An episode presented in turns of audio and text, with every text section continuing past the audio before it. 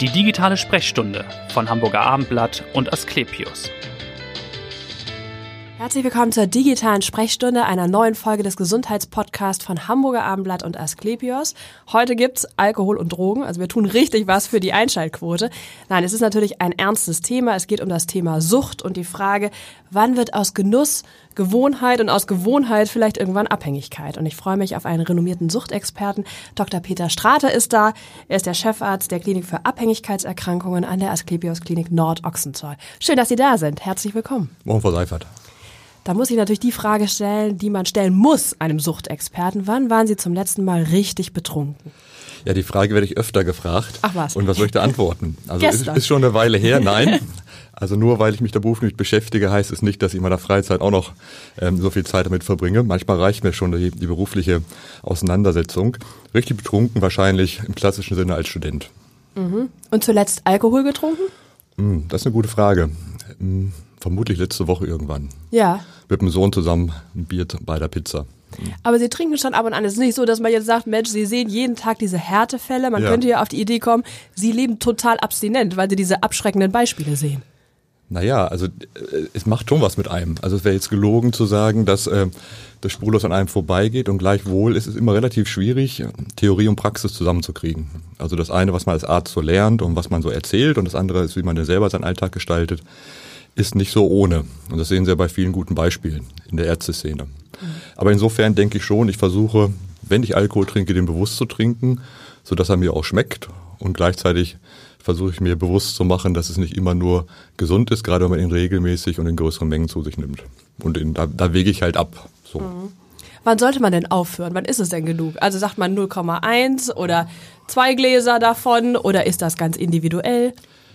Also ich glaube, ein guter Test wäre, wenn Sie ihn einfach mal weglassen und dann merken Sie, ob er Ihnen fehlt. Ja. Und wenn der Alkohol Ihnen fehlt, wenn Sie weglassen, dann gibt es einen Grund, mal drüber nachzudenken. Und wenn Sie mal ein, zwei Wochen ohne Alkohol oder auch längere Zeit ohne Alkohol sind und Sie merken das gar nicht, dann können Sie ruhig weiter trinken. Okay. Also in, in, der, in, der, in den Abständen. Das heißt, wenn ich im Grunde jeden Tag so ein Genussglas trinke, aber, da, aber das Gefühl habe, ich kann auch äh, mehrere Wochen ohne, dann zum Beispiel in der Fastenzeit, dann wäre das in Ordnung weiterhin. Ja, das, das denken ja viele Menschen, die Genau. jeden Tag ein Glas trinken, dass ich ja auch mal eine Phase habe, wo ich nicht. Ne? Also es Genau. gibt ja immer welche, die sagen, oh, jetzt habe ich aber drei Wochen mal nicht oder mal eine Woche nicht. Ja, genau. Und das ist ja schon mal nicht schlecht, wenn ähm, es Phasen von äh, Abstinenz gibt oder wo, wo eben kein Alkohol getrunken wird. Gleichwohl sind das auch Fantasien. Ne? Ich könnte ja, wenn ich wollte. Das ist ja auch bei anderen Dingen im Leben so. Also Ja. alles, was man regelmäßig macht, kann man irgendwann, ne? egal ob das äh, vernünftig ist oder unvernünftig. Das Hirn lernt ständig. Sie lernen alle Verhaltensweisen. Und Sie kennen es ja am Beispiel Sport. Am ersten Mal, wenn Sie sich vornehmen, ins Fitnesscenter zu gehen oder zu joggen, geht's dann gut. Dann sind Sie ganz stolz. Ja. Beim zweiten Mal haben sie vielleicht schon ein bisschen Muskelkater und dann geht's ja eigentlich mal erstmal bergab. Ne? Und das geht über mehrere Wochen bergab, bis sie wieder an dem Level sind, an dem Stand, wo sie angefangen haben. Und so ist es dann eben mit vielen Dingen, sei es vernünftig oder unvernünftig, man übt es und kann es dann irgendwann. Und Das heißt, bei Alkohol wäre es so, das erste Glas schmeckt ja in der Regel nicht, Richtig. aber äh, irgendwann finde ich den Gin Tonic dann doch lecker. Ja, also Sie können sich überlegen, wie Sie angefangen haben. Also 80 Prozent der Zuhörer wahrscheinlich haben in den letzten 30 Tagen ungefähr Alkohol getrunken. 97 Prozent haben irgendwann mal in ihrem Leben das probiert. Also Hamburg ist da sehr erfahren und jeder ist ja Spezialist auf dem Gebiet mit dem, was er regelmäßig macht und lässt sich eigentlich auch wenig sagen, was ja auch vielleicht gar nicht verkehrt ist. Aber dann ist schon der Punkt, also das erste Mal trinken wird vermutlich nicht geschmeckt haben. Beste Beispiel ist die Hauskatze oder der Hund oder wenn sie irgendwelche Kanarienvögel haben, die würden wahrscheinlich auch nicht ihr Getränk zu sich nehmen. Ja. Ne, Die, die sträuben dann die Schnurhaare und äh, verschwinden. Und so haben sie es wahrscheinlich geübt und haben dann irgendwann festgestellt, wenn man es lang genug übt, schmeckt's. Ja. Zigaretten muss man üben, ähm, Kaffee trinken übt man wahrscheinlich auch. Ja, das stimmt, ja. Äh, Schwarzer Tee, auch nicht jedermanns Sache. Aber wenn man es eine Weile macht, dann mag man es und kann, möchte es nicht mehr missen. Diese Mhm. milden, milden äh, euphorisierenden oder entspannenden Wirkungen von den Substanzen sind ja angenehm. Und dann sagt man, es ist der Geschmack, wobei letztendlich ist es wahrscheinlich schon die Wirkung. So, Okay. ne? Und dann wird es häufig vermischt miteinander. Alles ja nicht verkehrt, solange äh, aus der Gewohnheit nicht dann irgendwann ein Zwang wird. Ne? Ja. Und dann, sie verlieren ja Freiheitsgrade, wenn sie, wenn sie ihren Tag danach richten, dass es nur ein schöner Arbeitstag war, wenn sie das Feierabendbier trinken. Ja, richtig. Ne? Und dann ja. ist der Abend vielleicht schlecht, wenn das mal nicht erreichbar ist. Ähm, also diese Rituale sind in gewisser Weise natürlich äh, sinnstiftend, aber wenn sie dann mit St- Substanzen verbunden sind, die der Gesundheit nicht nur zuträglich sind, dann ähm, sollte man drüber nachdenken. Denken wir grundsätzlich zu wenig nach über den Konsum, wenn wir sagen, wir haben diese Rituale, jeden Abend Feierabendbier, das gehört dazu. Alkohol gehört ja auch zum gesellschaftlichen Leben. Ist ja fast schwieriger, nicht zu trinken, als zu trinken.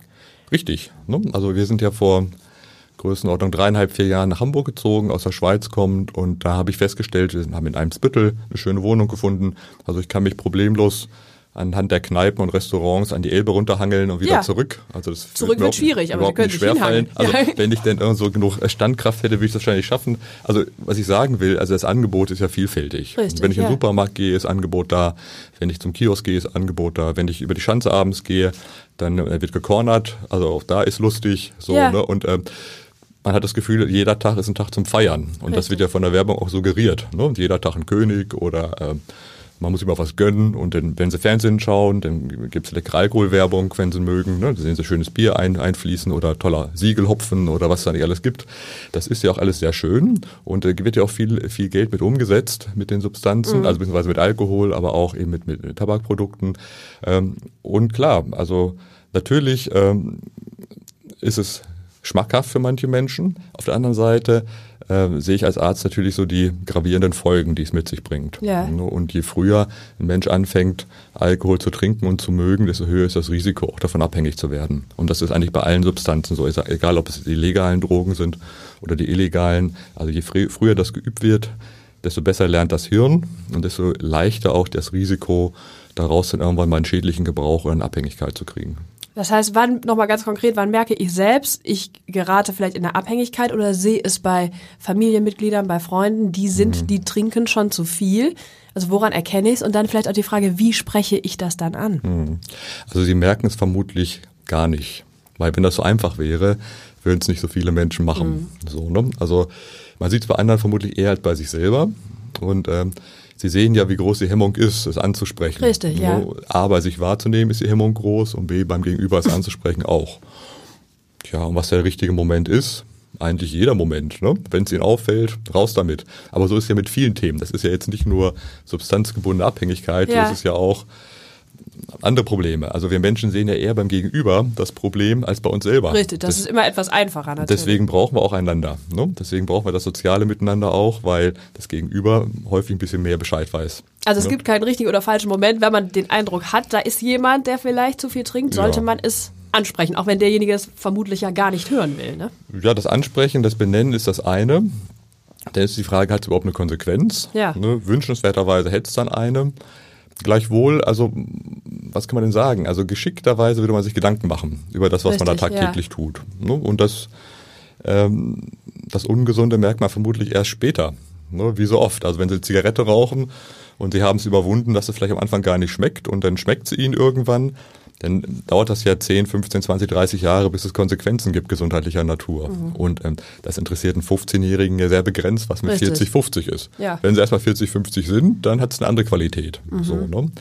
ähm, und das macht's auch äh, in der Prävention so schwierig. Richtig. Allerdings Prävention muss man sagen, wenn man sich so die neuesten Zahlen anschaut, ist es erstaunlich, äh, wie wie sehr denn doch junge Menschen weniger rauchen und weniger Zigar äh, weniger weniger Alkohol ist eine ganz trinken. aktuelle Studie, dass Ja. gerade jetzt die Teenager zwischen 12 und 19 Genau. weniger trinken, weniger Alkohol trinken als noch äh, im Richtig, vergangenen Jahr. Ne? Telefonumfrage, Festnetz und Handy ähm, und ähm, das ist rückläufig, muss man sagen. Aber sie holen dann wieder auf. Ne? Ich wollte sagen, die ab- Twents trinken dann dafür mehr. Also ist die ab- Frage, ist das nur eine Verschiebung? Na, also ist ja schon mal gut, wenn man später anfängt. Okay, Ne, ja, also stimmt. späterer Beginn ist gut, äh, weniger Trinkmenge ist gut, weniger Rausch trinken ist gut. Ähm, und äh, zwischen 18 und 25 holen gerade die Frauen wieder auf, wobei man immer noch unter dem Niveau von 2011 ist. Ja, das heißt, okay. insgesamt ist der Trend gut, aber Gesamtmenge in Europa oder weltweit sind äh, wir Deutschen dann schon führend. Mhm. Ne, und ähm, insgesamt die Alkoholmenge, die verkauft wird und die getrunken wird, ist, wenn man mal aus gesundheitlicher Sicht das betrachtet, zu hoch. Ja. Woran liegt das eigentlich, dass Deutschland führend ist? Weil das so eine Biertrinkernation ist? Oder? Na, A muss man sich leisten können, es muss genug Ja. Wohlstand da sein. B ist es kulturell verankert, also kein Fest ohne kollektive Selbstschädigung. Ja, also Mhm. Omas 90. Geburtstag. Ähm, und da gehört es ja vielleicht auch hin. Ja. Nur hat Oma nicht jeden Tag 90. Geburtstag. Und Genau. Es wird ja suggeriert, dass es eigentlich jedes Wochenende einen Grund zu feiern gibt oder manchmal auch noch häufiger. Und dafür ist das Gehirn nicht gemacht oder der ganze Körper eigentlich nicht. Also Ja. es, es suggeriert ja, also dieser leichte Rausch oder dieses leichte Besäuseltsein oder überhaupt geringe Mengen Alkohol suggerieren ja schon äh, einen Überlebensvorteil. Also sie haben ja ein gutes Gefühl, was sie sonst haben, wenn sie irgendeine äh, wichtige Tat vollbracht haben. Ja. Ne? Also wenn sie jetzt äh, auf eine Prüfung lernen, sie überwinden sich, haben irgendwann die Prüfung bestanden, geht's ihnen gut. Ja. Aber mit Alkohol oder auch mit anderen Substanzen, da wird ihnen suggeriert, sie brauchen diesen Aufwand gar nicht. Sie haben schon die Leistung vollbracht. Richtig. Das Also ist das nach und nach, nach Ja. und nach wird das Gehirn entführt, weil das Gehirn realisiert nicht in der Vergiftung, dass es keine Heldenleistung vollbracht hat. Mhm. Sie kriegen es aus der Flasche. Und warum noch anstrengend? Und das kennen Sie ja von sich selber, äh, wenn Sie nach einem schönen Urlaub wieder arbeiten müssen, dass das sehr schwer fällt. Ja. Ne, Sie haben so wie so einen Muskelkater, ne, so einen psychischen. Und das geht ja manchmal einem schon am Montag so. Ne? Wenn das Wochenende gut war, warum Montag wieder zur Arbeit? Also die, diese Überwindung, die sie mit so einem Schmunzeln dann doch hinnehmen und siehe da, dann macht es halt doch Spaß. Ähm, äh, diese Überwindung fällt ihnen immer schwerer mit jedem Rausch. Also mit, mit jedem, jedem, wie soll man sagen, Shortcut, mit jeder, jeder Verkürzung, wo man Ja. quasi mit einer Substanz ein, ein Gefühl verstärkt, ähm, äh, schwächen sie im Grunde genommen ihre Möglichkeit, sich selber zu überwinden. Ja. Klingt jetzt ein bisschen theoretisch und gestelzt, aber ist ärgerlicherweise so. Ja, und sie brauchen ja auch immer mehr dann von der Substanz, um dieses Gefühl zu haben, vermutlich. Dieses Naja. Gefühl der Leichtigkeit. Naja, das Einzigartige, das Besondere, ne, das ist beim zweiten Mal ja schon nicht mehr der Fall. Ne, das ist ja wie im guten Restaurant. Wenn Sie sehr gut essen gehen, ist beim ersten Mal überraschend. Also wenn es dann noch mehr als erwartet ist, ne, dieses bisschen mehr als, das lässt noch mal ein bisschen mehr Dopamin ausschütten. Diese Ja. Überraschung, ne, dieses das überrascht werden, das finden wir Menschen super. Äh, Tiere auch manchmal, je nachdem, wenn das so im, im sicheren Rahmen stattfindet und nicht mit dem Schreck verbunden ist. Überraschung ist super. Plötzlich ist da was, ne, was ich, womit ich nicht mit rechne. Und plötzlich gibt es eine wunderbare Feier. Ne? Es ist ein wunderbarer Überlebensvorteil. Ich habe jetzt irgendwie was ganz Tolles bekommen. Ich habe deswegen spielen ja Leute auch gerne Glücksspiel oder Lotto oder man spielt bei Günter Jauch auch mit, man leistet was und plötzlich hat man eine Million. Super Sache. Ne? Das interessiert uns Menschen. Und ähm, das Problem ist, es muss halt immer mehr werden. Richtig, ne? ja. Und äh, deswegen ist es auch so wichtig, deswegen frage ich gerne meine Patienten auch, was so die, die höchsten Trinkmengen waren, weil Mhm. äh, daran kann man ungefähr ab, abschätzen, wie sehr jemand geübt hat. Ja. Und wenn die höchste Trinkmenge jetzt eine halbe Flasche Bier war oder, oder meinetwegen eine halbe Flasche Sekt auch, äh, und das einmal im Leben stattgefunden hat, daraus entwickelt sich nicht so schnell eine Abhängigkeit. Aber wenn die höchste Trinkmenge eine Flasche Schnaps ist oder zwei Flaschen Schnaps oder regelmäßig dann ähm, ein, zwei Flaschen Wein pro Tag getrunken werden, dann passiert Folgendes, dass dann ähm, auch getrunken wird, äh, weil man Unlust vermeiden will. Weil ohne Substanz ist dann unangenehmer als mit. Längerfristig wird jeder Mensch, der regelmäßig Alkohol trinkt, ein bisschen depressiv. Nicht unbedingt im klinischen Sinne, aber schon so, das Hirn versucht immer äh, so eine Homöostase, so einen Ausgleich herzustellen. Ne? Und das ist beim einen Menschen eher so zum, zum Miesepetrigen hin verschoben. Manche Menschen sind tendenziell eher euphorisch, aber sind die wenigsten. Also viele Menschen sind tendenziell eher ein bisschen missmutig oder vielleicht nicht ganz so glücklich, haben den Wunsch, ähm, dass es auch mal schöner ist. Das ist dann hin und wieder so. Aber man kann natürlich mit Substanzen kurzfristig die Stimmung auslenken. Und wenn sie eh jemand sind, der nicht so ganz glücklich ist, Ja. dann ist die Versuchung größer. Und so noch schlimmer ist mit Ängsten. Also Ängste sind ja erstmal Gefühle, die als solche gar nicht wahrgenommen werden können oder man möchte sie nicht wahrnehmen und manchmal nimmt man die nur körperlich wahr, nur vegetativ. Dann hat man eine Muskelspannung oder Bauchschmerzen oder eine Nackenverspannung, aber dahinter steht eine Angst. Ja. Das kennen Sie vielleicht, wenn Sie auf Empfänge gehen und keinen kennen.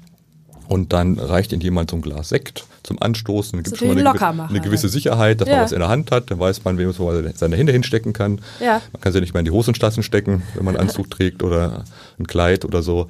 Ähm, Und dann mit so einem Glas in der Hand ist schon mal immer ein bisschen sicherer. Mhm. Und wenn sie dann so den ersten Schluck Alkohol trinken, merken sie vielleicht so eine wohlige Entspannung. Da muss natürlich gar nicht viel getrunken werden.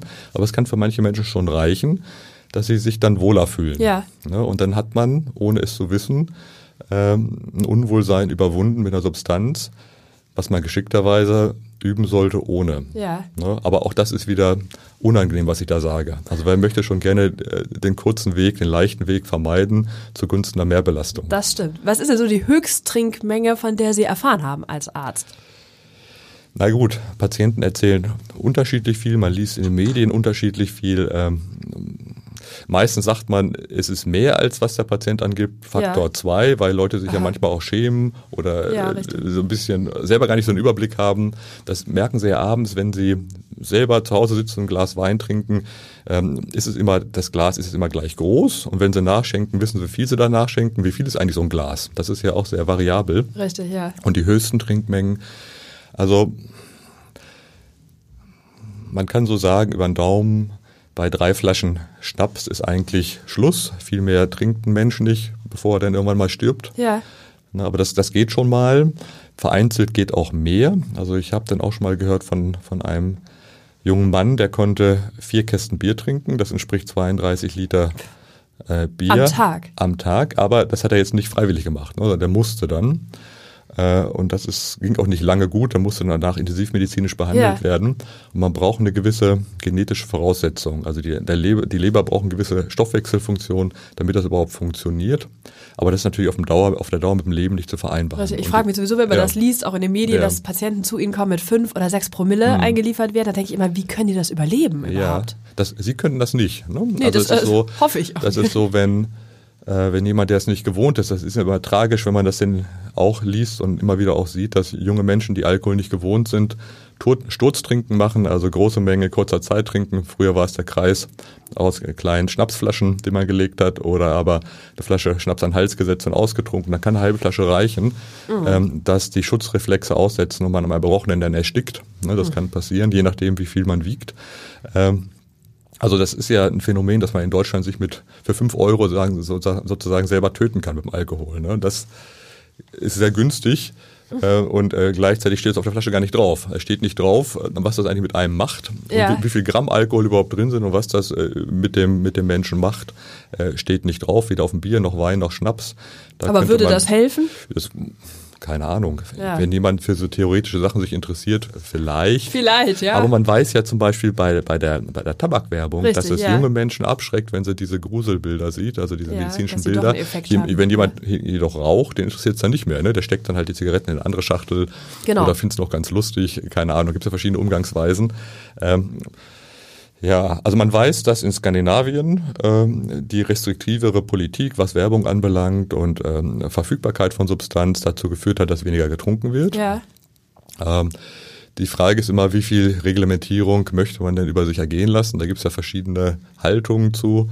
Ähm, Aufklärung kann manche Menschen erreichen, Prävention, die dafür empfänglich sind, andere halt nicht. Ne? Richtig, ja. Verbote sind für viele Menschen abschreckend, für manche erst recht ein Stimulus, es zu probieren. Besonders reizvoll, ja, wenn es ja. verboten ist. Man sagt ja auch, nichts ist schöner als die Liebe, nur die verbotene Liebe. Ob das so stimmt, weiß ich auch nicht. Aber für manche Menschen das wäre ein anderer Podcast, der Dr. Ja. Streuer, genau. Wer kommt denn eigentlich zu Ihnen in die Suchtambulanz? Wie viele Patienten sehen Sie da am Tag und wer kommt da so? Ähm, ja, es kommt ein, ein bunter Querschnitt durch die Gesellschaft. Also von der Hausfrau, vom Berufstätigen, vom Akademiker, vom Mensch, der äh, stark körperlich, schwer körperlich arbeitet, eigentlich kommen alle. Ne, wir mhm. haben immer wieder auch Patienten aus der Obdachlosigkeit, sozial randständige Patienten, aber nicht nur. Also wir haben sozusagen einen, einen breiten Schnitt quer durch die Bevölkerung. In die Ambulanz kommen meistens Menschen, wo die Abhängigkeit noch nicht so ausgeprägt ist, dass man aus dem Berufsleben draußen ist. Also familiäres Umfeld ist da meistens noch zumindest vordergründig halbwegs intakt. Ja. Also die Geranien vorm Haus können noch gewässert werden. Ähm, wenn das dann nicht mehr geht, also sprich, wenn man seinen Arbeitsplatz verliert, äh, das sozial, soziale Gefüge auseinanderbricht, ähm, Obdachlosigkeit droht oder diverse andere große Live-Events drohen, mhm. dann ist spätestens dann ist eine stationäre Behandlung notwendig. Ja. Aber es kommt auch, sagen wir, der Akademiker, der sagt, ich habe das Gefühl, ich äh, trinke tatsächlich zu viel und bin schon abhängig davon. Ja, natürlich. Ne, also es gibt ja viele Menschen, die im Rahmen ihrer, äh, ihres Studiums oder Berufslebens die Flasche Wein abends trinken und sehr erfolgreich damit auch sind, ohne Probleme. Und dann kommt die Berentung und dann wird aus einer Flasche vielleicht eine zweite Flasche oder ja. anderthalb. Und dann wird es deutlicher, dass wenn der mal wegbleibt, der Alkohol, wenn man zum Arzt muss oder vielleicht mal in Urlaub fährt oder sag mal so, die, die Betonung, die Bedeutung wird halt immer größer. Ne? Also irgendwann wird es halt dann schon lästig. Ja. Ne? Also äh, gibt ja viele Menschen, also wenn man in den süddeutschen Bereich geht, wo der Wein angebaut wird oder im, im westlichen Bereich, Da mag es einfach üblich sein, zu allen Mahlzeiten und auch sonst ein bisschen Wein zu trinken und auch in Mengen, die rein medizinisch gesehen die Kriterien der Abhängigkeit erfüllen. Deswegen mhm. muss das Leben nicht unbedingt unglücklicher sein. Ähm, klar können ein paar Lebensjahre dann vielleicht in der Strecke sozusagen statistisch äh, verloren gehen, äh, aber das interessiert einen ja nicht in der Situation selber. Ne? Also wir denken ja nicht, ich will jetzt möglichst alt werden und tue alles dafür. Also wir wollen ja nicht gesund sterben, das Leben muss ja auch ja. gelebt werden. Und insofern ein bisschen Schädigung mag dazugehören. Die Frage ist wahrscheinlich, wie viel Risiko sind sie bereit zu tragen? Es gibt ja. kein komplett risikofreies Leben, ne? aber so gibt es auch keinen risikofreien Alkoholkonsum. Mhm. Ja, dann müssten sie sagen, dann trinken sie gar nichts. Genau, das wäre ja, ja die Konsequenz, zu sagen, ich trinke gar nicht. Dann, dann, äh, da war es im letzten Jahr eine, die große Global Burden of Disease Studie, die ist im August letzten Jahres erschienen, hochrangig publiziert. Da wurden Daten von 28 Millionen Menschen verglichen und da kam im Grunde genommen raus, ähm, wenn man risikofrei trinken will, dann sollte man gar nichts trinken. Ja. Das hat natürlich einige Kritiker zu Recht möglicherweise auf, auf, auf den Plan gerufen, die dann berechnet haben, der Unterschied zwischen keinem Getränk und einem Getränk, wobei ein Getränk 10 Gramm Alkohol ungefähr entspricht, was wenig ist, da komme ich später zu, was 10 Gramm Alkohol sind. Also dieser Wechsel von gar kein zu einem Getränk pro Tag, ähm, das macht äh, vier Erkrankungsfälle auf 100.000 Menschen aus. Mhm. Umgerechnet müssten 25.000 Menschen jeden Tag 10 Gramm Alkohol für ein Jahr zu sich nehmen, damit vier erkranken. Also das ist verschwindend gering und so wie beim Autofahren Sie auch in Kauf nehmen, dass es einen Unfall gibt, ist es beim Alkohol wahrscheinlich auch. Aber man darf sich nicht hinterher beschweren, wenn man dann, dann doch ein Problem daraus resultierend hat. Ja. So. Ähm, anders sieht's dann aus, wenn die Mengen steigen. Ne? Also wenn es dann nicht mehr diese 10 Gramm sind am Alkohol oder 100 Gramm in der Woche, das wäre eine andere große Studie, die im letzten Jahr publiziert wurde, ähm, Risiko Herz-Kreislauf-Erkrankungen, ähm, wie das zunimmt und da geht's eigentlich los so ab 100 Gramm pro Woche. Und was, was wäre denn, was entspricht was, denn jetzt 100 Gramm? Das ist was, eine gute Frage. Das? das? ist eine gute Frage. Steht auf den Flaschen nicht drauf. Da haben sie nee. Volumenprozente. Und wer macht sich schon die Mühe, Volumenprozente in Grammprozente umzurechnen und dann auf das Getränk?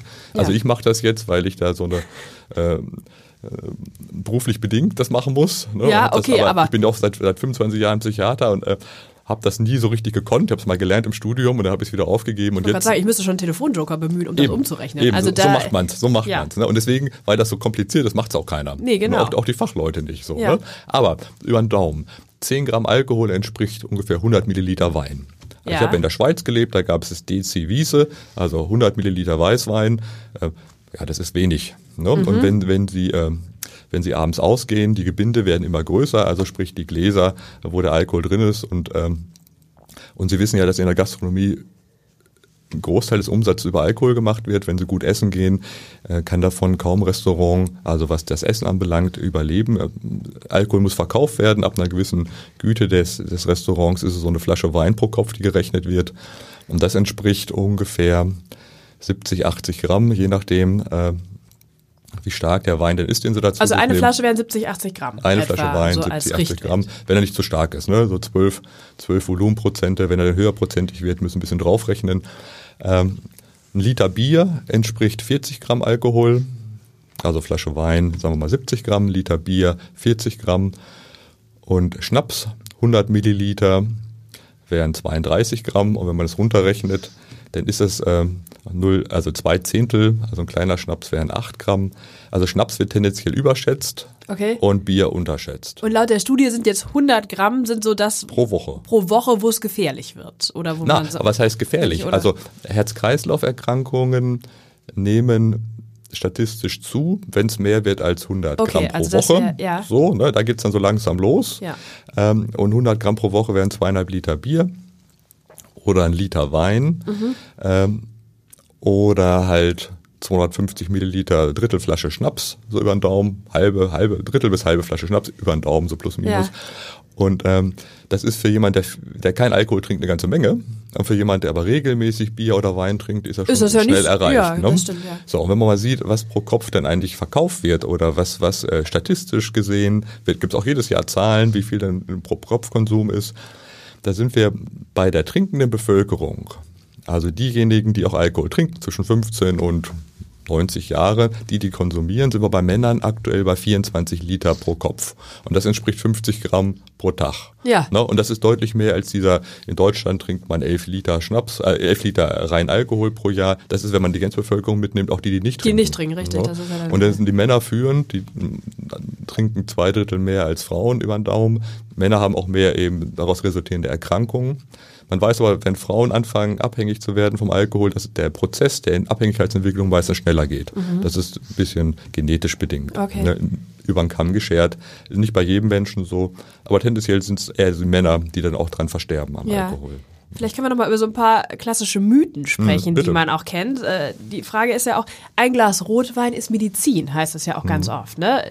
Ist eher gut als schlecht. Aber das würde ja nicht stimmen, wenn man jetzt... Das kann subjektiv vielleicht auch so sein vom Gefühl, aber das haben wir vorhin ja schon besprochen. Genau, das ist- Das Gefühl suggeriert einem was Positiveres, was so äh, salutogenetische oder Resilienzfaktoren von Alkohol anbelangt, also sprich, wo der eigentlich gut ist, da wird nicht so viel zu geforscht, die Weinindustrie vielleicht so ein bisschen. Ja. Ähm, aber dass, dass, es, dass es der Gesundheit zuträglich ist, ist eigentlich ähm, ein statistischer Fehler.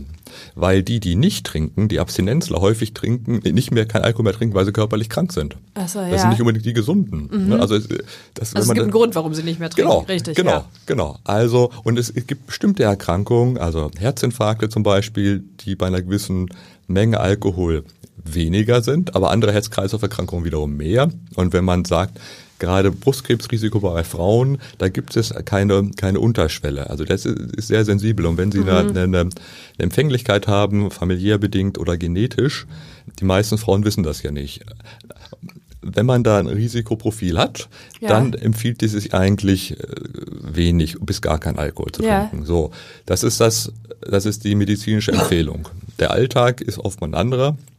Aber ich glaube, dass äh, wenn man mal diese, diese 24 Liter für trinkende Männer nimmt, dann ist das einfach zu viel. Ja. So, ne, weil dann haben sie, sind sie bei 350 Gramm pro Woche, wenn man das mal so statistisch nimmt. Und 350 Gramm, also da geht das Risiko dann doch deutlich hoch, äh, körperliche Erkrankungen davon zu tragen. Aber das heißt, so pauschal kann man das auf jeden Fall schon mal nicht sagen, dass das Glas Rotwein äh, gesund ist. Das äh, Nein, kann Alkohol man ist, so nicht. leider ich Gottes kann man so- nicht sagen, dass, dass, dass also es gibt keine medizinischen Gründe, die sagen, Alkohol ist gesund. Ja. Aber psychisch oder fürs Wohlbefinden kann das, das- was anderes suggerieren. Ne? Und ähm, aber eben, man kann ja auch nicht sagen, dass ähm, Autofahren per se gesund ist. Wir machen es trotzdem. Ja, so, richtig, ne? genau. Aber eben, also man lügt sich ein bisschen in die Tasche, äh, das, aber trotzdem. Ja. Also, muss ein Mensch ja nicht davon abhalten, sich auch ungesund zu verhalten. Das stimmt. Was ist denn dran an diesem, wenn man nichts gegessen hat, also Hm. auf leeren Magen wird man schneller betrunken? Beziehungsweise man sollte Brot essen, weil Brot dann Alkohol aufsaugt. Naja, das, das sehen Sie ja in, in Ländern, wo, wo schon Alkohol getrunken wird, Italien, aber insgesamt die Trinkmenge geringer ist und wo das Betrunkensein äh, stigmatisierter ist als bei uns.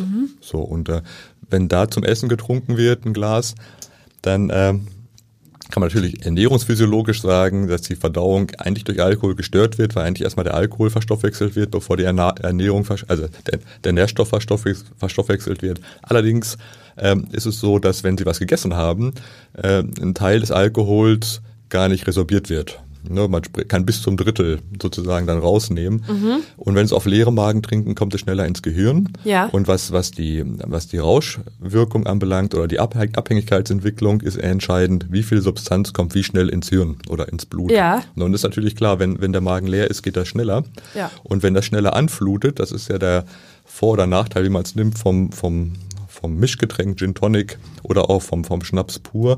Wenn das schneller anflutet, da werden andere Rezeptoren im Gehirn bedient. Und dann gibt es den sogenannten phasischen D1-Rezeptor. Wenn der stimuliert wird, dann haben sie dieses euphorische Lustgefühl. Also was manche Menschen als angenehm erleben, wenn der Rausch so einsetzt. Und das haben sie nicht nur beim Alkohol, das haben sie auch bei allen anderen rauscherzeugenden Ja. Substanzen. Deswegen hat Tabak ja auch so eine Potenz, weil das sehr schnell anflutet im Gehirn. Ne? Okay. Also Tabak, aber eben auch alle anderen Substanzen, die dann irgendwann durch die Nase oder intravenös aufgenommen werden. Ja. Ne? Und wenn Alkohol niedrig konzentriert ist und Sie ihn langsam zum Essen trinken, also ein Getränk, also diese 10 Gramm, ein Getränk in einer Stunde, dann wird das eigentlich auch verstoffwechselt. Dann kommt auch der Rausch nicht zustande. Mhm. Ja. Aber Auf leeren Magen eben Dann schon. Womöglich schon. Ne, das merken sie ja schon. Also Ja. wenn sie keinen Alkohol trinken und sie trinken auf leeren Magen ein kleines Radler, dann merken sie das. Ja. Wenn sie aber ein paar Tage gegrillt haben und ähm, hinten scheint die Sonne und vorne äh, heizt der Grill und sie trinken kaltes Bier, manche Menschen stimuliert das ja, diese Vorstellung. Äh, wenn man das eine Weile übt, da reichen ein paar Tage aus, dann werden sie merken, die Trinkmenge geht hoch. Da müssen sie nicht für abhängig sein. Mhm. Ja. Das kriegen sie schon relativ schnell hin. Und dann ist es so, ähm, dass ähm, das Gehirn nichts vergisst. Also wenn sie es mal geschafft haben, irgendwann in Anführungsstrichen große Mengen zu trinken, dann ist der Weg dahin immer wieder schnell. Das sehen wir bei unseren Patienten, die dann auch 10, 15 Jahre abstinent sind Ja. und durch irgendwelche Umstände äh, probieren sie es mal wieder aus. Dann kann mitunter ein Tag reichen, bis schon wieder äh, Entzugserscheinungen auftreten. Also an einem Tag oder in zwei Tagen schafft die Person wieder eine Flasche oder zwei Flaschen Schnaps zu trinken und kommt sofort, also hat gar nicht mehr dieses Euphorisierende, was ein gesunder Mensch vielleicht noch wahrnimmt. Das hat er gar nicht mehr. Er kommt sofort in den, also in den harten Rausch und dann Entzugsvermeidung. Wie hoch ist denn eigentlich die Rückfallquote tatsächlich? Die ist hoch. Hoch, ne? Also alles, was sie lange üben, das können sie. Ja, und Also das heißt, Al Alko Alkoholismus ist an sich ab einem gewissen Punkt eine chronische Erkrankung. Der Leberstoffwechsel wird umgestellt, also die haben andere Verstoffwe Stoff Verstoffwechslungswege, die auch wiederum, wenn die einmal angeschaltet sind, dazu führen, dass es ähm, äh, eine Zirrhose gibt, also eine Mhm. Veränderung der, der, der Leber, äh, dass bestimmte Medikamente nicht mehr vertragen werden können. Also Paracetamol, ein gängliches Schmer- Schmerzmittel, wird dann plötzlich toxisch, giftig für einen Mensch, äh, der regelmäßig über diese 0,5 Promille trinkt, weil wenn man über diese 0,5 Promille kommt, ähm, dann wird dieses System irgendwann mal angeschaltet. Und wenn das mal induziert ist, äh, diese, dieser Abbauweg, dann können Sie zwar bis zu zwei Drittel mehr Alkohol äh, ver verstoffwechseln. Sie vertragen ihn in Anführungsstrichen besser, also subjektiv können sie größere Mengen trinken, aber er richtet mehr Schaden an. Und das werden sie nicht wieder los. Das heißt, es ist eine chronische Erkrankung, mit der sie gut leben können, wenn sie Substanzen nicht zu sich nehmen. Geschickterweise sollten aber dann Phasen ähm, möglichst gering sein, wo sie noch was trinken. Was heißt denn, wenn Sie sagen, die Rückfallquote Hm. ist hoch? Sind das 80 Prozent oder wie viele, Ja, also gehen Sie mal von der Größenordnung aus, 80 Prozent im ersten Jahr. Die dann doch wieder rückfällig ja, werden? ne? Also Zahlen schwanken, je nachdem, wo man guckt, ob in Reha-Kliniken oder in der, im Akutbereich. Also wir haben häufig Menschen, die, die wiederkommen. Ähm, es gibt ja viele chronische Erkrankungen in der Medizin, sei es ein Diabetes, Herz-Kreislauf-Erkrankungen. Und so muss man Alkoholismus oder eine Drogenabhängigkeit auch einschätzen. Ne?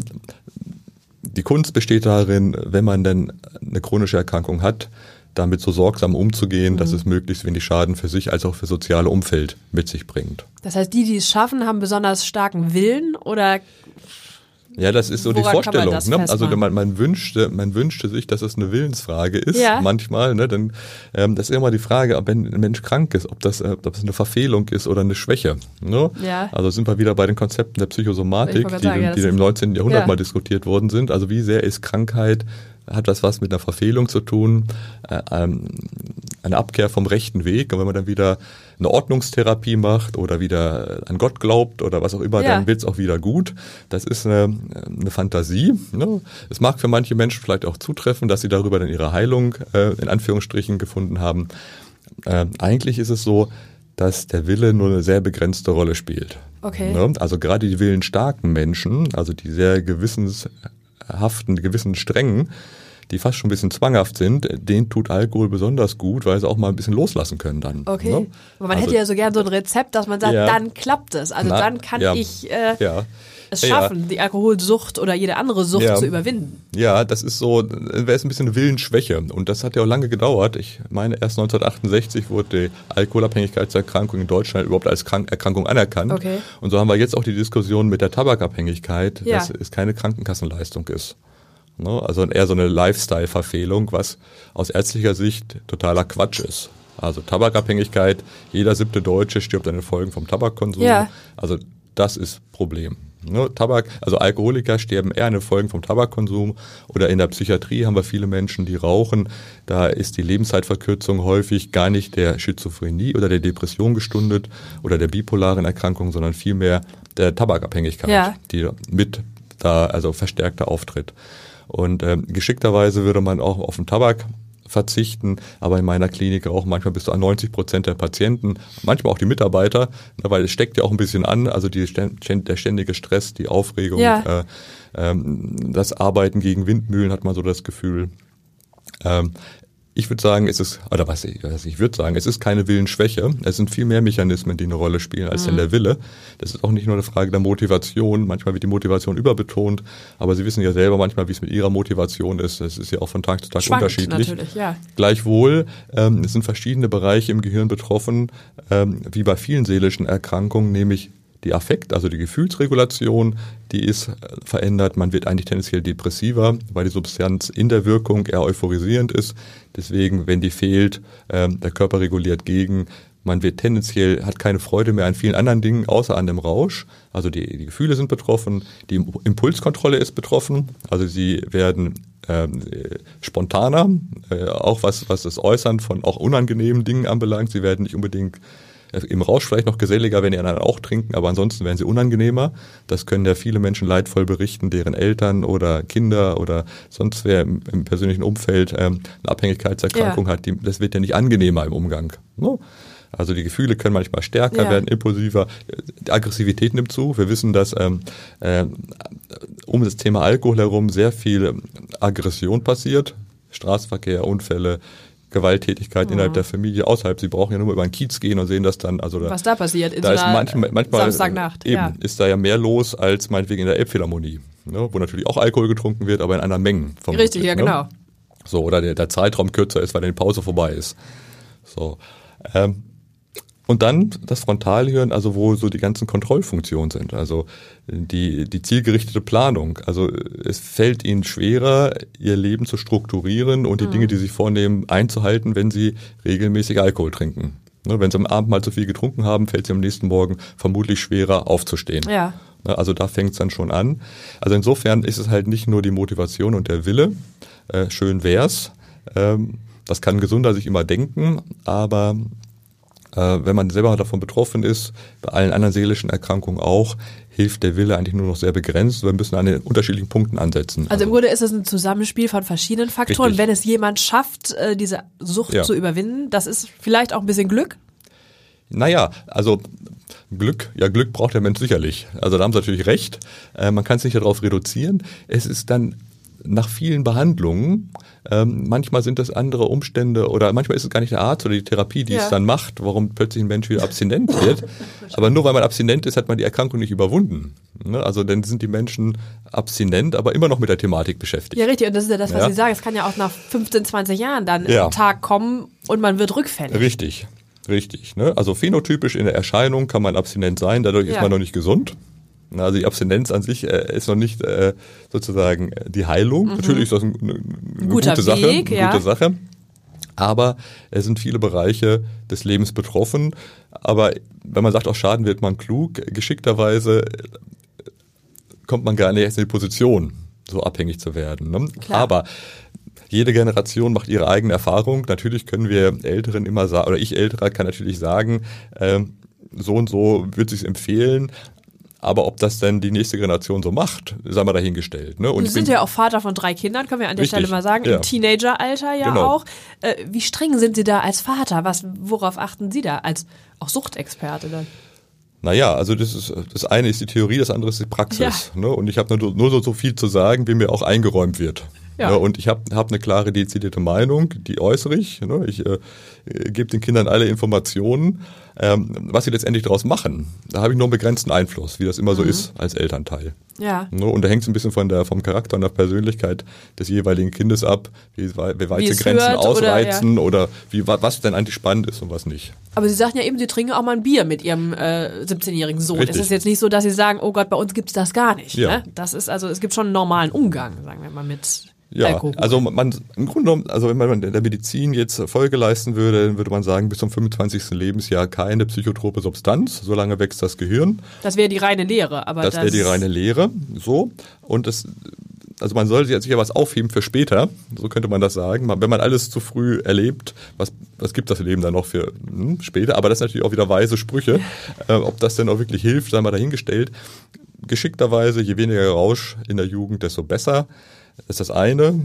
Das andere ist, die Realität ist eine andere. Gleichwohl sehen wir aber auch in den, in den Studien, dass der Konsum rückläufig ist und das Ja. ist ja schon mal günstig. Das stimmt. So. Ja. Wir haben ja eben schon mal ganz kurz über Zigaretten auch gesprochen und über die Schädigungen durch Tabak. Was würden Sie sagen, wenn jemand mit dem Rauchen aufhören will? Wie sollte der das tun? Sollte er die Dosis reduzieren oder hilft es von einem Tag auf den anderen tatsächlich komplett aufzuhören? Ja. Nikotinpflaster, was würden Sie als Experte da sagen? Ja. Also man spricht von einer schweren Tabak Tab Tabakabhängigkeit, wenn mehr als 20 Zigaretten am Tag getrunken werden. Äh, geraucht werden Das natürlich. Ich bin schon wieder beim. Alkohol. genau. Ähm, und dann wird es schwierig, wenn es mehr als 20 Zigaretten am Tag sind, ähm, mit dem rein aufhören. Also da Ja. hilft, hilft es eigentlich, ähm, Nikotinpflaster oder auch eine pharmakologische Behandlung mitzunutzen. Ähm, die reine Reduktion beim Tabak hilft da nicht so viel. Also beim Alkohol kann man schon sagen, weniger ist der Gesundheit zuträglich. Ja. Das spricht auch fürs kontrollierte Trinken für manche, äh, manche Menschen, wo man einfach die, die Trinkmengen plant und damit Ja. eine Reduktion hinkriegt. Ähm, beim Tabak da ist es eigentlich zu sagen, keine Zigarette. Also Grunde, ja, Na, gar also, nicht. Dann es nichts, wenn ich jetzt nein. sage, ich reduziere von Na, ob- ob ich 20, nur 20 auf, auf 10 8. rauche, das, ja, das, oder das 10. bringt dann nicht so viel. Ja. Na, also die, diese Reduktion bringen nichts und diese drei, vier Zigaretten sind dann doch zu viel. Also Ja. da muss man sagen, besser nicht. Und da gibt es verschiedene Wege. Von den Krankenkassen gibt es da Kurse, die bezahlt werden. Ähm, die Erfolgsraten sind aber auch begrenzt, wie bei vielen anderen Abhängigkeitserkrankungen halt auch. Hm. Und häufig ist es halt kombiniert. Also wer Alkohol trinkt, raucht auch gerne und vice versa. Und wenn wir zu den illegalen Substanzen kommen, da haben wir fast 100% Zigarettenraucher. Ja, okay. Mhm. Und was halten Sie von den E-Zigaretten, die man ja auch jetzt häufiger sieht, also auch in meinem Freundeskreis, auch Medizinerfreunde, die sagen, zur Entspannung habe ich jetzt die E-Zigarette, weil ich weg will vom Tabak. Ne, man muss sich überlegen, was, äh, wofür die da ist. Also äh, möglicherweise ist es eine, eine Einstiegshilfe wieder auch für klassische Tabaksprodukte. Ne? Also dass man über die E-Zigarette oder andere Gerätschaften, Shisha rauchen, dann irgendwann zum Tabakprodukt kommt. Ja. Das, das Risiko besteht sehr stark und gleichzeitig ist aber für jemanden, der starker Kettenraucher ist, 20, Genau. 30, 40 Zigaretten am Tag raucht, ähm, sind es dann doch deutlich weniger Schadstoffe. Das Aerosol, also der Rauch, den man zu sich nimmt, der ist dann, dann doch weniger mit, mit ähm, Tabakabbauprodukten versehen. Gleichwohl, die Geschmacksstoffe, die drin sind, sind an sich aus der Nahrungsmittelindustrie und zum Essen gedacht. Und was die Lunge dazu sagt, Nahrungsmittel zu sich zu nehmen, die an sich zum Essen gedacht sind, das wissen die Pulmologen wahrscheinlich besser als ich. Ähm, was das in 20, 30 Jahren mit der Lunge also so macht. richtig erforscht ist das wahrscheinlich auch noch nicht, Nein, oder kann man nein, doch gar nicht sagen, aber, was das macht. Aber es ist erstmal sozusagen weniger, im ersten Schritt weniger schädlich als eine klassische Zigarette. Mhm. Ja, äh, weil es eben sich auf Nikotin begrenzt und auf die Geschmacksstoffe. Genau, dann wollen wir noch sprechen über Cannabis, sicherlich auch noch mal ganz kurz. Wir haben es ja auch schon ein bisschen angesprochen, die, auch die Frage der Legalisierung, ja oder nein. Wie sehen Sie das? Na, als Psychiater sehe ich ja leider äh, immer nur die Fälle, wo es denn schief geht. Also daraus resultierende Erkrankungen, sei es entweder eine Abhängigkeit oder andere seelische Erkrankungen, die angestoßen werden. Das Psychoserisiko nimmt bei jungen Menschen zu, bipolare, also manisch-depressive Erkrankungen können zunehmen, Angsterkrankungen können zunehmen. Ja. Also ich sehe sozusagen das, wenn es schief geht. Ja. Und ähm, ich würde die Entscheidung gerne den Politikern überlassen und je nachdem, wie die Politik dann ist, Ja. richte ich ein bisschen meine Medizin aus und ich Okay, versuche ja. kranken Menschen zu helfen. Natürlich wird auch immer dann der Arzt als politischer Denkender gefragt. Also ich würde mich da zurückhaltend äußern, ähm, weil ähm, tendenziell ich immer mit diesen kritischen Fällen zu tun habe, äh, wenn es dann schief geht. Und wenn Ja, auch dann Cannabis wahrscheinlich auch eine Einstiegsdroge ist für härtere ja, das, das, Drogen? ist, das, oder das kann man immer trefflich diskutieren. Also wir, so wir ist, wissen, ja. dass das, ähm, je nachdem wie die Politik ist, äh, in manchen Ländern nicht unbedingt äh, das einen Einfluss hat auf auf das Konsumverhalten. Ja. Also in Frankreich mit einer re- restriktiven Politik äh, gibt es relativ viele Kiffer. In Niederlanden, wo, wo es Sehr liberale Politik. liberal äh, ist, äh, wird nicht unbedingt mehr konsumiert als in Deutschland. Ähm, wir wissen von Bundesland zu Bundesland gibt es ja Unterschiede in der Gesetzesauslegung. Ähm, da wird dann vielleicht in, in Bayern und ähm, Baden-Württemberg weniger Cannabis konsumiert, das weiß ich nicht, aber ich Ja. weiß, dass die, die MPS, die neuen psychoaktiven Substanzen, die synthetischen Cannabinoide da mehr konsumiert werden. Und da weiß man von den Substanzen, die wirken ja Cannabis ähnlich, dass es da Todesfolgen gibt. Was ist das dann zum Beispiel? Also das, äh, Äh, das, äh, der, der Handel, also der übliche Name wäre Spice. Okay. Ne? Oder es gibt synthetische Katinone, da wäre das ein Badesalze, die wirken ein bisschen anders. Aber Spice wäre sozusagen ähm, ein synthetisches Cannabisprodukt. Es gibt verschiedene Sorten, die werden so oft auf, auf Kräutermischungen oder auch aufs Cannabis draufgesprüht, weil die so hoch konzentriert sind und die haben eine sehr potente Wirkung. Das findet man häufig in Gefängnissen, weil man das gut reinschmuggeln kann. Ähm, äh, aber die Dosisfindung ist schwierig. Das heißt, Ja. der Erste, der es konsumiert, wird wahrscheinlich überdosiert sein und ohnmächtig werden und dann müssen immer mehr Leute ran, bis dann irgendwann mal die Dosis gefunden wird, die angenehm rauscherzeugend in Anführungsstrichen ist. Also ja, Also das heißt, wenn, wenn man besonders restriktiv vorgeht, hat man unter Umständen nur eine Verlagerung hin zu anderen die, Stoffen. die Gefahr besteht. Ne? Ja. Also in Hamburg haben wir aktuell kein Problem mit Crystal Meth, also äh, diesen äh, äh, äh, Methamphetamin, Ja. weil es genug andere Substanzen gibt, die, die man konsumieren kann. Also klassisches Kokain ist ähm, gut verfügbar und in Sachsen-Anhalt ist es anders oder in Sachsen, Sachsen, da, da ja. hat man eher ein ein Crystal Meth Problem aus der Tschechei kommt, wo es produziert wird. Genau. Die Befürchtung, dass es dann nach Hamburg schwappt, ist bisher nicht eingetreten. Ja. Also Cannabis ist sicherlich keine Substanz, die ähm, auf Dauer schlauer macht. Ne? Also wenn Sie im Wendland Schafe züchten, mag das funktionieren. Aber wenn Sie sich im, im Hamburger Straßenverkehr bewegen wollen oder Sie Ihren Job machen und ich meinen, Ja. der wird es vermutlich nicht gehen. Also ich würde mir das jetzt nicht Wir wollen das nicht zutrauen. ausprobieren, aber ich würde auch sagen, Ich würde es mir nicht zutrauen, weil das Leben so schon kompliziert genug ist. Also ich krieg's ja nüchtern schon kaum hin. Also wie will ich es dann auch noch ähm, intoxiziert machen Ja. oder in der, in der Erholung von der Intoxikation. Und, und ähm, die Reservekapazität, also die Reaktionsmöglichkeit ist ja eingeschränkt im Rausch. Also gesetzter Fall, ich würde Cannabis konsumieren und plötzlich gibt es ein Problem mit dem Kind, weil es erbricht Ja. oder ich muss so irgendwas erledigen oder so, dann wird das schwierig. Ja, das Ne? also stimmt. das möchte ich mir nicht zumuten. Das ist allerdings auch schon nach dem zweiten Glas Wein so, wenn ich dann plötzlich ins Auto muss und irgendwas Ja, ja. also wenn Sie mit Ihren Kindern ähm, plötzlich da irgendeinen Notfall Oder in die haben, Notaufnahme genau, kommen und, das wollen äh, Sie sind lieber, leicht betüdelt, kommt das wollen Sie lieber an. nüchtern Nee, haben, das- ne? ja. Und dann kann man flapsig sagen, Kinder sind biogenes Antabus. Anti Antabus ist ein Medikamentenaversivum. Also was man nimmt, um das nicht mehr, nicht mehr zu verstoffwechseln. Also je nachdem. Also für manche Menschen kann es so sein, dass Kinder äh, ein dazu verleiten, sich gesünder zu verhalten. Andere Ja. halten es dann gar nicht mehr aus, weil die Kinder so einen Lärm machen. Dann müssen sie erst recht abends äh, äh, den Absacker trinken, um sich von dem Stress zu erholen. Ja. Ne? Oder sie arbeiten viel beruflich, haben die Kinder auch noch. Dann wollen sie sogenannte Quality Time haben. Und Quality Time, das ist dann zu wenig Zeit für soziale Belange. Da kommen sie, kommen sie dann irgendwann ins soziale Jetlag, auch wieder ein schönes Wort. Ne, das haben mit all die Menschen, die zu viel arbeiten, also viele Überstunden, aber was heißt zu viel, aber die dann über die 50. St- Stunde gehen, dann ist es ein erhöhtes Risiko Ja. statistisch für Abhängigkeitserkrankungen, weil man natürlich ausgleichen will. Ne? Also wer viel arbeitet, will dann auch sich belohnen und feiern und dann muss es auch richtig krachen und dann kommen wir letztendlich auch zu diesen anderen harten Substanzen wie das Kokain, was man ja immer schön im Abwasser nachweisen kann, Ja. wo am Wochenende geht es in, auch in Hamburg hoch. Es ist Ja. immer noch um Faktor drei geringer als in Zürich, wo noch mehr Geld und noch mehr gefeiert wird. Aber da, solange man da Schwankungen sieht, sieht man ja auch, dass sie nicht alle abhängig sind, sondern Ja. am Wochenende dann ähm, möglicherweise ein noch ein bisschen Peak und dann, nachlegen und dann lässt es zum, zum Wochenbeginn wieder nach.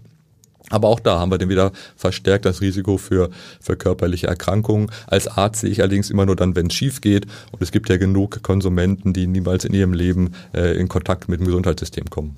Apropos Quality Time, das wäre die letzte Frage dann nochmal an Sie ganz persönlich.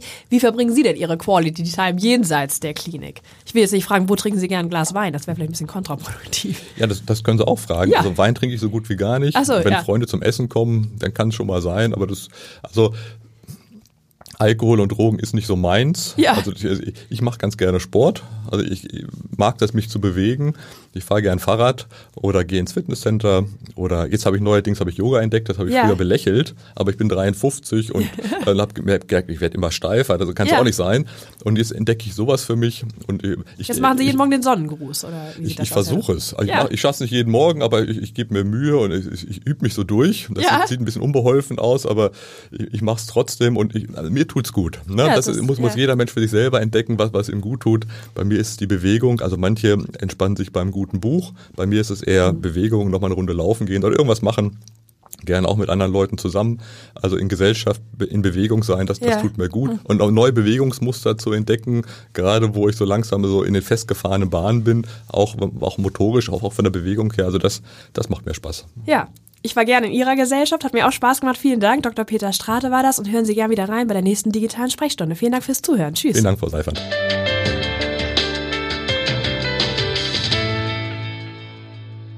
Weitere Podcasts vom Hamburger Abendblatt finden Sie auf abendblatt.de slash podcast.